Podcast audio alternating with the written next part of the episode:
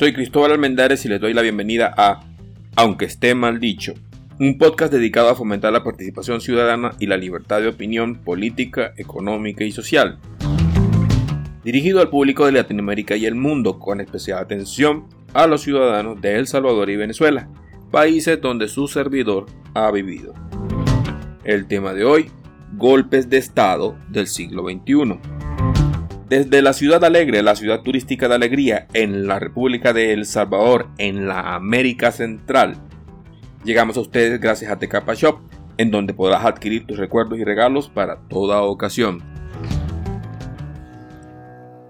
En 1992, Hugo Rafael Chávez Frías perpetró lo que creo fue el último golpe de Estado militar del siglo XX.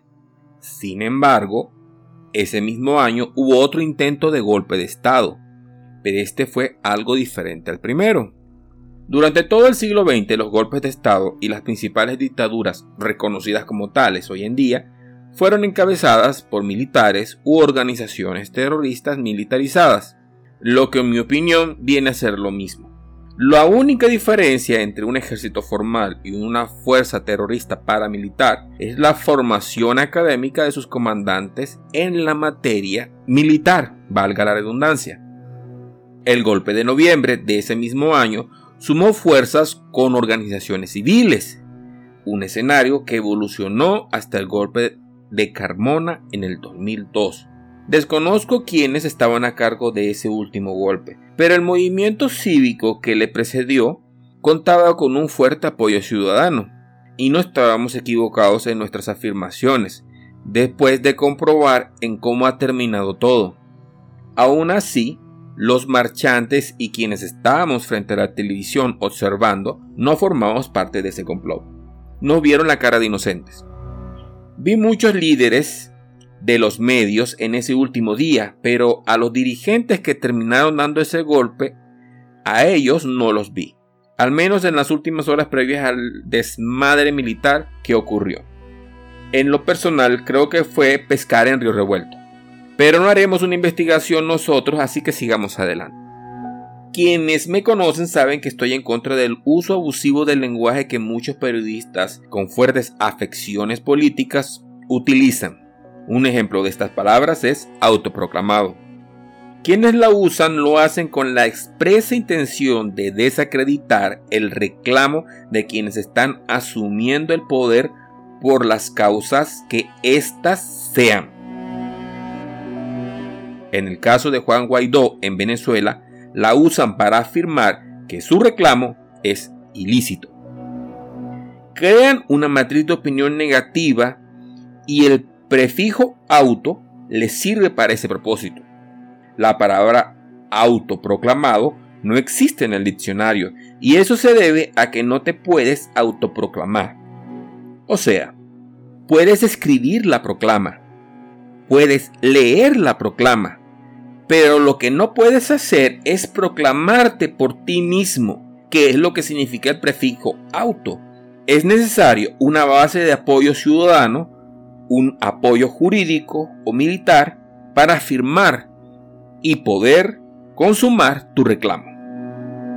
Ni siquiera con Carmona Estanga, que no poseía ninguna base jurídica para proclamarse presidente de Venezuela, podemos afirmar que se autoproclamó.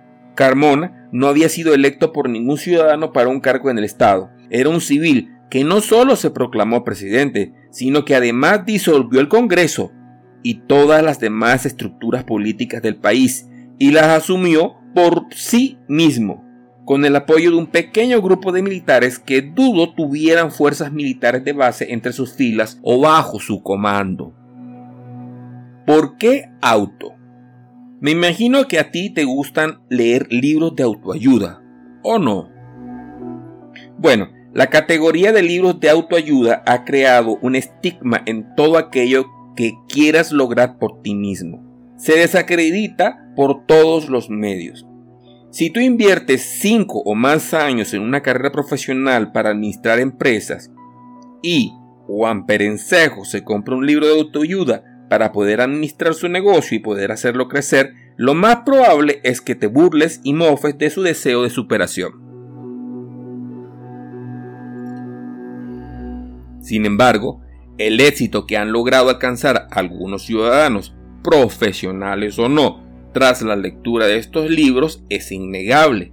Aún así, leer no es garantía de éxito, sean bajo un pensum académico formal o la lectura de libros mal llamados de autoayuda. Con la llegada del siglo XXI, los golpes de Estado han cambiado de estrategia para asirse o hacerse del poder. Ahora, el litigio jurídico y la opinión pública nacional e internacional son un fundamento privilegiado para poder lograr un golpe de Estado. Un ejemplo lo vuelven a dar los venezolanos a través de Juan Guaidó. Como presidente de la Asamblea Nacional, electo por los ciudadanos en una elección avalada por todos los sectores sociales, él se proclama presidente de la República con el respaldo de la Asamblea Nacional, la cual preside. Lo hace y difunde entre los ciudadanos los motivos por los cuales él toma la decisión de reclamar la ilegitimidad del cargo de Nicolás Maduro. En lo personal, te diré que Nicolás Maduro violó la constitución con causal para su destitución en el momento que se paró en cadena nacional y dijo de forma expresa que le había dado órdenes al Consejo Nacional Electoral, primero, para suspender las elecciones presidenciales hasta tanto se pudiera garantizar su victoria. Y segundo, al Tribunal Supremo de Justicia para garantizar que la Asamblea Nacional no lo pudiera evitar jurídica y legalmente. Luego anuló la Constitución de Venezuela al conformar unilateralmente una Asamblea Constituyente que hasta donde sé aún existe. En esencia es como Sheldon Cooper en The Big Bang Theory, en donde en una ocasión que jugaban un juego de cartas de rol, Sheldon sacó una carta de superpoder infinito que derrotaba a todas las demás. Esta carta que no existía en el juego, porque él mismo la había inventado. De igual forma, cuando la constitución de Venezuela es un obstáculo para los fines del ilegítimo Maduro y su cúpula gobernante, solo llama a los constituyentistas y ellos borran ese obstáculo de la constitución y escriben en su lugar algo que los beneficie y legitime su decisión. Antes de continuar, acordemos que todo reclamo del poder por parte de una fracción de la sociedad civil, con o sin apoyo institucional o militar, que no cumpla con todos, absolutamente todos, los requisitos aceptados por la mayoría clara y definible de todos los ciudadanos con derecho a voto es un golpe de Estado. Como decimos en Venezuela, lo que es bueno para el pavo es bueno para la pava. Lo que significa que esta verdad es intrínseca para todos los participantes de este juego de la política. Si bien es cierto que podemos decir que Juan Guaidó es un golpista, también los que le apoyamos podemos decir libremente que Nicolás Maduro es un golpista, pues existen fundamentos jurídicos, constitucionales y morales que hacen de su gestión y control del país un golpe de facto a la democracia. Ahora, en cada nación de este continente estamos experimentando este tipo de accionar político para no solo desestabilizar gobierno, sino para literalmente fomentar esta nueva modalidad de golpes de Estado. En Bolivia, Evo Morales modificó las leyes para poder postularse y se advierte que burló a las instituciones tratando de cometer fraude electoral para mantenerse en el poder. En El Salvador, en estos momentos, vemos como la Asamblea busca apoyo internacional para legitimar la inconstitucionalidad de las acciones del Ejecutivo, mientras el Ejecutivo hace lo propio con la Asamblea. Deslegitimar las acciones de los rivales políticos es la forma como esta nueva forma de golpe de Estado está ganando terreno entre nuestros gobernantes. Deslegitimar para poder justificar el golpe de Estado a la constitucionalidad del país. Concluyendo, Las constituciones de Venezuela y El Salvador tienen artículos como el 350 de Venezuela y el 87 en El Salvador que dan el derecho a los ciudadanos a restablecer el orden constitucional en sus respectivas naciones. Pero ni siquiera ese derecho deja de permitirnos calificar como golpe de Estado esas acciones y en líneas generales es válido para todo intento de obtener el poder que no transcurra a través de los mecanismos legítimos establecidos por la Constitución. Otro ejemplo sería no hacer las auditorías establecidas en la Constitución durante el conteo y verificación de votos en una elección. Tampoco discriminar a un ciudadano o grupo de ciudadanos basados en cualquier tipo de descalificación que quiera usarse para violentar la Constitución. Por ejemplo, alegar que como eres de un pensamiento político X, puedes obviar la ley y que si se trata de un grupo de pensamiento político Y, entonces sí se debe aplicar la ley. En ambos casos, cuando se refiere a la elección y nombramiento de autoridades públicas, estamos ante un golpe de Estado. Lo mismo si se trata de religión, color de piel, sexo o sexualidad, o cualquier otra justificación que no esté explícita en la forma constitucional de elegir representantes políticos.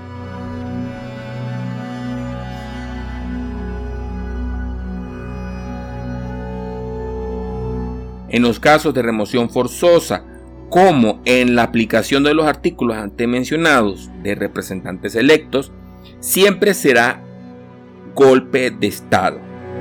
Y dicha condición no desaparecerá hasta que se realicen las elecciones legítimamente amparados por la Constitución.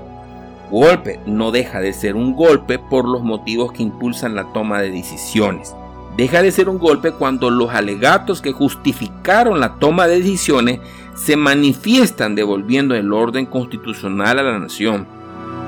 Si, por el contrario, se rompe el hilo constitucional de forma permanente y esto conlleva a una escalada de violencia cívica, se ratifica la condición de golpe de Estado.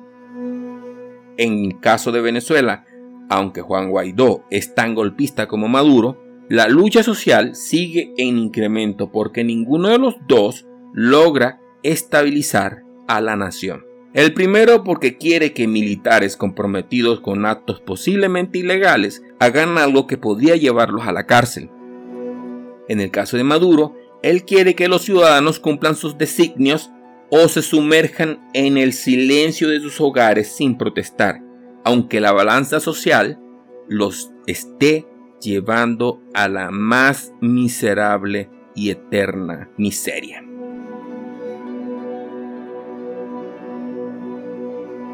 No te puedo decir quién tiene la razón, pero estoy casi seguro que la mayoría de los ciudadanos venezolanos piensan, en estos momentos, que ninguno de los dos debería poder volver a postularse a un cargo de elección popular, junto a muchos otros que los acompañan en sus acciones.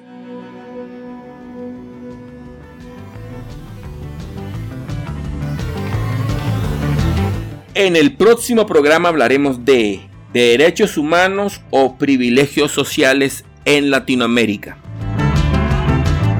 Soy Cristóbal Almendares y esto ha sido Aunque esté mal dicho. Búscanos en Facebook como Aunque esté mal dicho y no olvides seguir tu podcast favorito de opinión política, económica y social, Aunque esté mal dicho. Búscanos en Spotify o en tu plataforma de podcast favorita. Nos despedimos desde la ciudad turística de Alegría en El Salvador y para el mundo con el auspicio de Tecapa Shop. Visítanos y descubre la belleza y los paisajes de nuestra alegre ciudad. Muchas gracias y recuerda que mi opinión no importa, pero tu voto cuenta.